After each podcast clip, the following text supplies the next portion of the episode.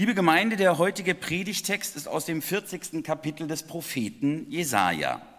Mit diesem Kapitel schlägt der Prophet Jesaja ein ganz neues Kapitel auf. Da fängt etwas ganz Neues an. Das, was geschehen war, war wirklich alles andere als adventlich, war wirklich alles andere als kuschelig und gemütlich. Das war in keiner Weise, ja, so Weihnachten mit Krippe und romantisch. Das, was geschehen war, das hat das Volk Gottes immer als Strafgericht, als Strafgericht Gottes interpretiert. Und so war es über das Volk Israel gekommen. Das Königreich Juda war zerschlagen, zerstört. Der Tempel in Jerusalem, der war zerstört. Und Jerusalem war wirklich ein trostloser Trümmerhaufen. Einige von uns haben noch den trostlosen Trümmerhaufen Hamburg gesehen damals nach dem Krieg. Und jetzt rund ums Jubiläum werden wir uns auch Bilder anschauen, hier vom Altonaer Stadtteil, als alles in Schutt und Asche lag und auch diese Kirche. So in etwa muss man sich das vorstellen. Und dann waren die Leute nicht mal hier in Hamburg oder hier in Jerusalem. Nein, sie wurden aus diesen Trümmern auch noch fortgeführt. Ein großer Teil der Bevölkerung war seit Jahren, seit Jahrzehnten in der Gefangenschaft und sie dachten zurück an Jerusalem. So wie manche, die vielleicht hier aus Hamburg weggebracht wurden oder geflüchtet sind aus Hamburg, um den Bomben zu entgehen, wie die dann an Hamburg dachten. Wie sieht es jetzt wohl da aus? Und so saß das Volk Israel in der Gefangenschaft und fragte sich, wie sieht es jetzt wohl aus? Jahr um Jahr. Keine großen Jahresfeste in der Gefangenschaft, die waren wirklich fertig die waren echt am Heulen. Die waren echt traurig und es wurde nicht besser. Von Jahr zu Jahr, der Schmerz nahm nicht ab. Nein, Zeit heilt keine Wunden. Vielleicht lernt man besser mit den Wundschmerzen umzugehen, aber das Volk Israel, das trauerte um seine schöne Stadt, um seinen schönen Tempel. Und dann, dann schlägt der Prophet Jesaja ein neues Kapitel auf. Wir hören den ersten Teil des Predigtextes.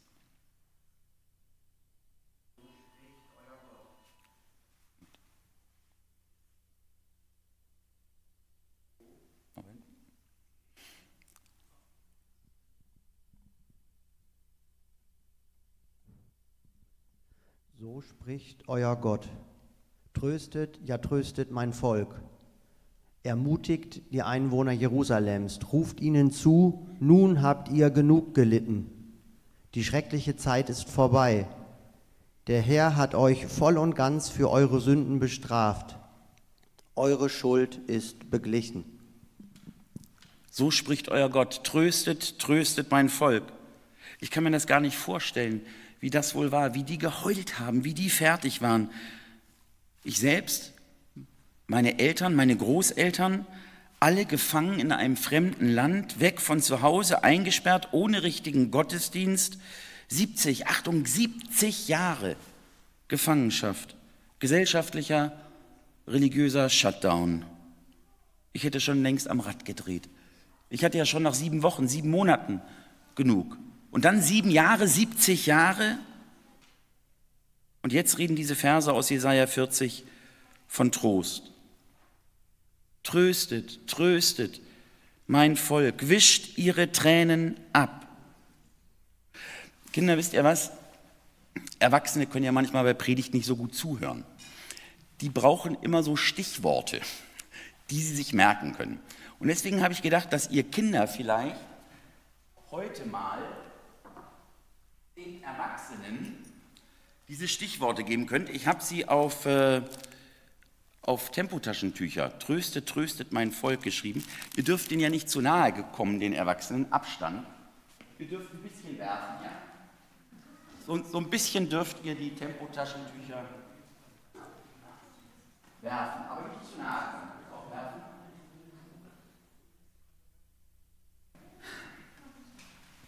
Und da stehen also die vier Stichworte ähm, drauf, die wir jetzt entlang gehen.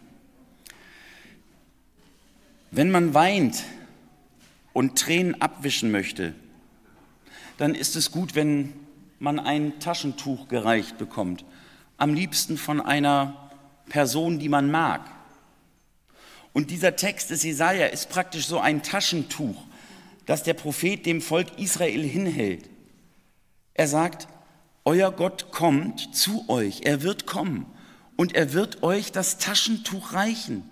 Er sagt, tröstet, tröstet mein Volk.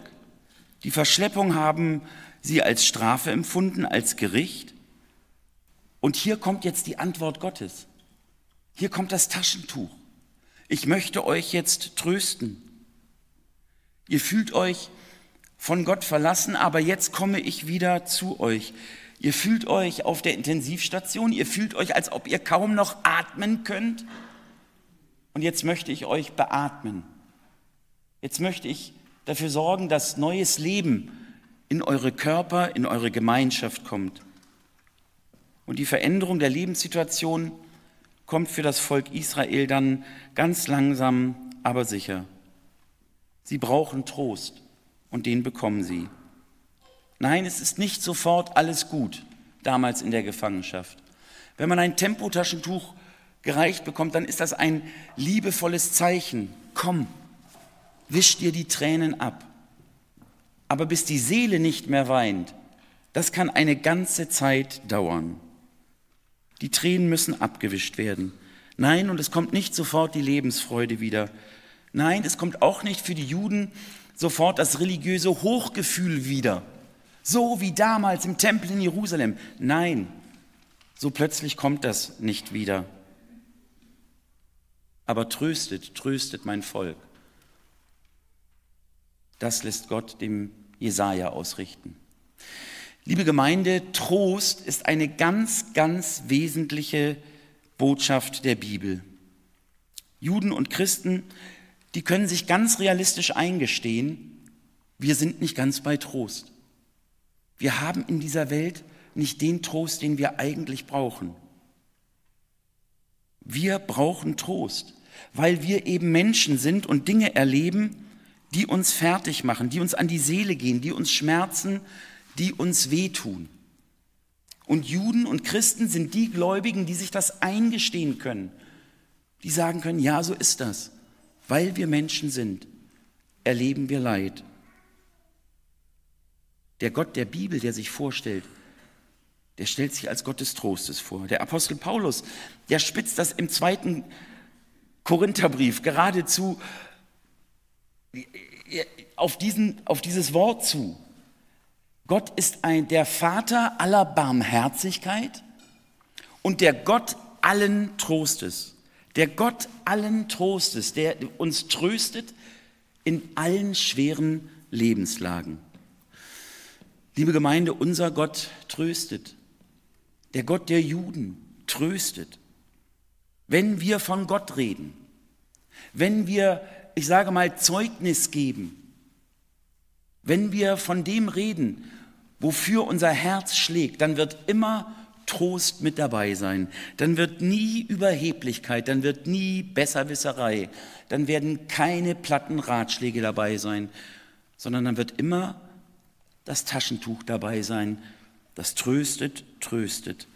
Dann wird immer das Tränenabwischen dabei sein. Und dann, dann ganz langsam bricht sich die Botschaft von der Freude die Bahn, aber langsam. Wir hören den zweiten Teil des Predigtextes. Hanno, Mikrofon hier vorne, liest es.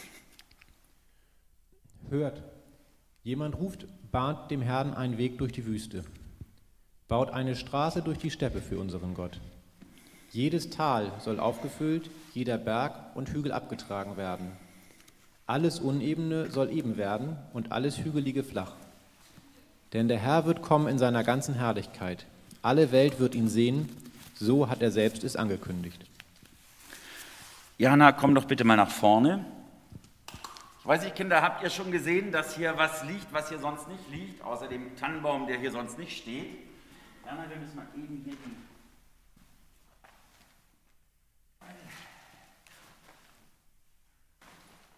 Wir haben wieder mal keine Kosten und Mühen gescheut. Hier ist ein Berg aus Rindenmulch. Was soll das denn? Vor diesem Berg stehen zwei Leute. Sie können natürlich den, der kommt,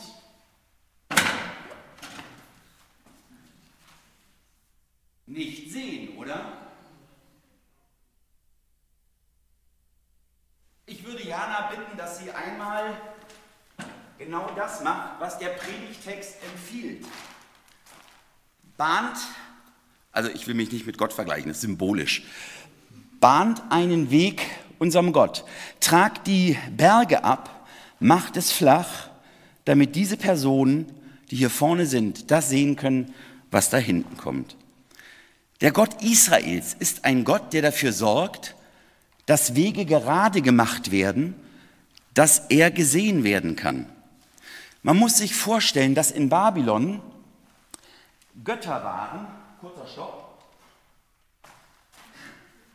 die haben sich hier auf diesen Straßen, die man sehen konnte, besonders schöne Wagen bauen lassen und haben den Gläubigen gesagt, macht mir eine Prozession.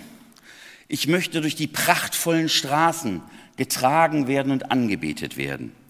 Und hier wird jetzt von einem Gott gesprochen, der sich nicht selber eine Straße bauen lässt, sondern der dafür sorgt, dass die Straße, dass die Berge platt werden, die Täler aufgefüllt werden. Warum?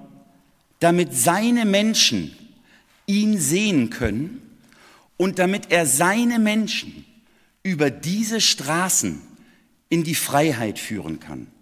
Was für ein Gott.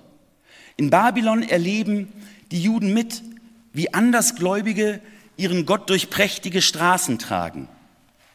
Das Volk Israel hat einen Gott, der dafür sorgt, dass die Berge flach gemacht werden und dass diese kleinen Menschen ihn dann sehen können.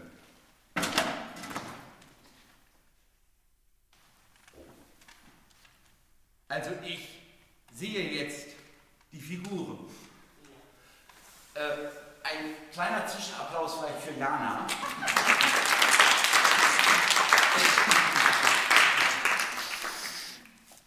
Ich finde, das macht das so schön deutlich, die Götter damals ließen sich durch die Straßen tragen, um selber die Ehre zu haben. Der Gott Israels, der macht die, lässt die Berge abtragen.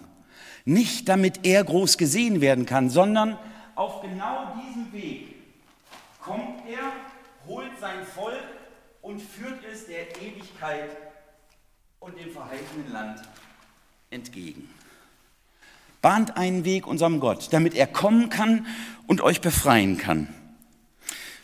Unsere jüdischen Geschwister feiern seit vergangenen Donnerstag Chanukka, Einweihung. Sie sind da tatsächlich wieder rausgekommen aus der Gefangenschaft und sie sind wieder nach Israel gekommen. Und der Tempel, es hat ein paar Jahrhunderte gedauert, wurde wieder aufgebaut. Was für ein Fest. Da wurde es Licht, da wurde es hell. Daran erinnern die acht Lichter am Leuchter. Tag für Tag wird es heller. So wie bei uns.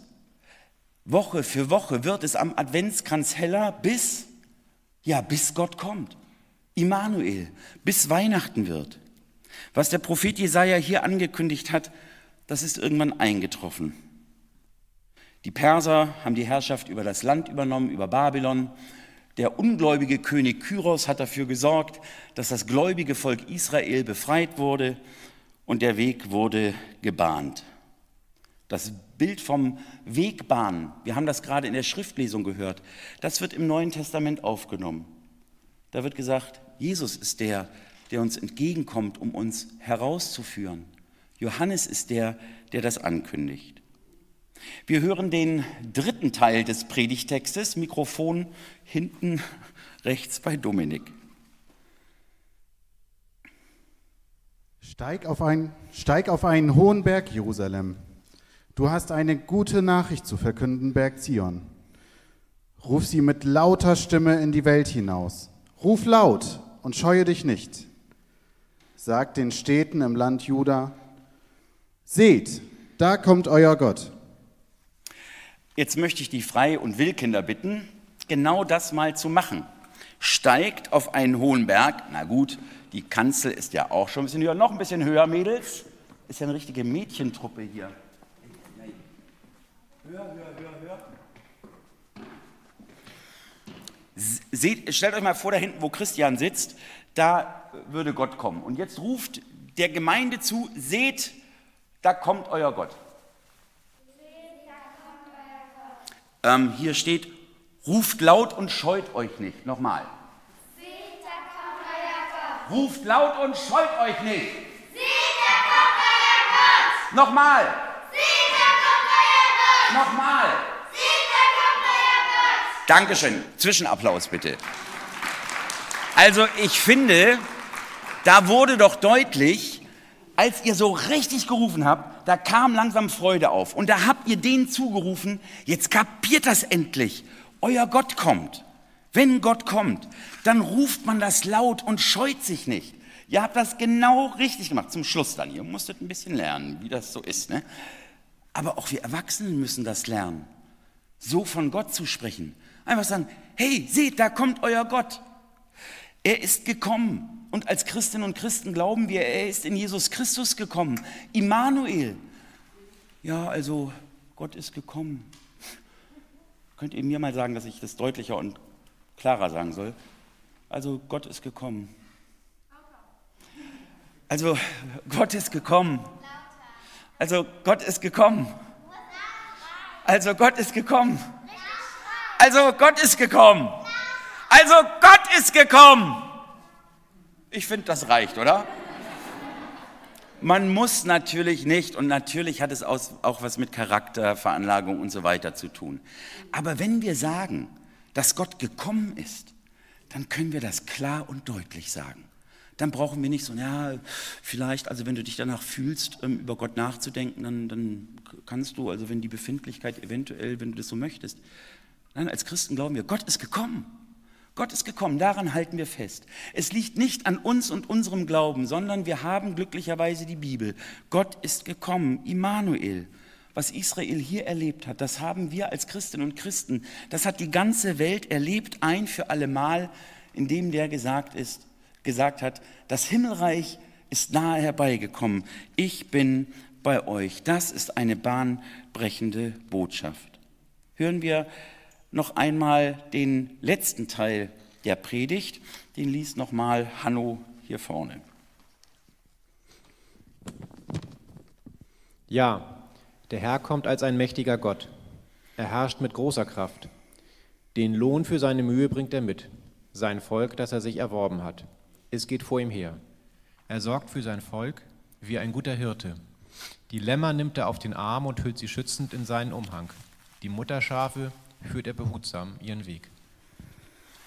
Die Eisenzimmers haben äh, Kuscheltiere mitgebracht, stimmt das? Könnt ihr mal kurz nach vorne kommen mit euren Kuscheltieren? Hier steht ja im äh, Text, die Lämmer nimmt er auf den Arm und hält sie schützend in seinem Umhang. Ich würde mal gerne, also da denke ich so, dass es so ein bisschen kuschelig ist. Was habt ihr an Tieren mitgebracht? Oh, gib mir mal dein Handmikro. Einmal.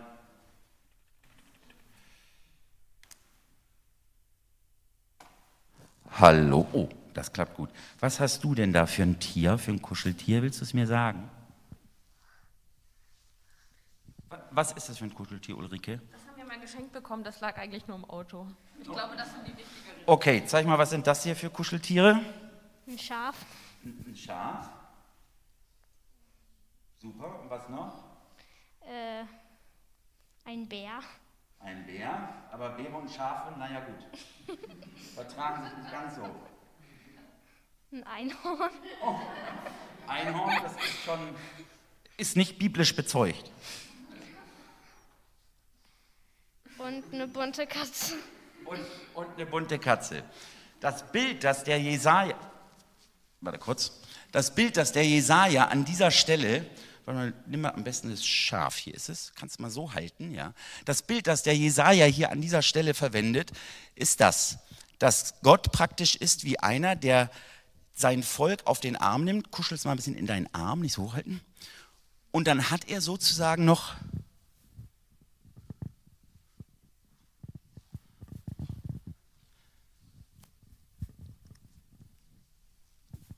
eine Decke drum.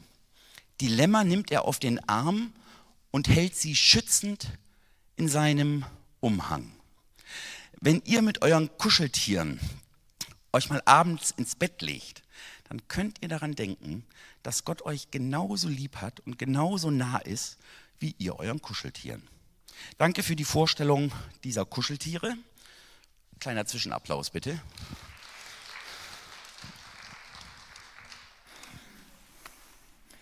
Und natürlich fällt uns Erwachsenen sofort ein, dass Jesus gesagt hat, ich bin der gute Hirte. Ich kenne meine Schafe. Ich lasse sogar mein Leben für meine Schafe. Wie mich der Vater kennt, ich kenne den Vater und ich kenne meine Schafe. Und es ist, als ob Jesus sagt,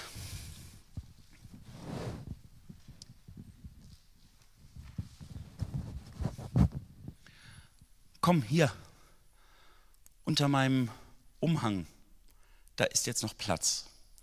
Und ich werde dich immer bei mir behalten. Du brauchst keine Sorge haben. Ich werde dich trösten, denn ich bin der, der zu dir gekommen ist als der Gott allen Trostes. Und dann kann ich eigentlich nur antworten, ach ja, komm, o oh mein Heiland, Jesu Christ, meins Herzens Tür dir offen ist. Amen.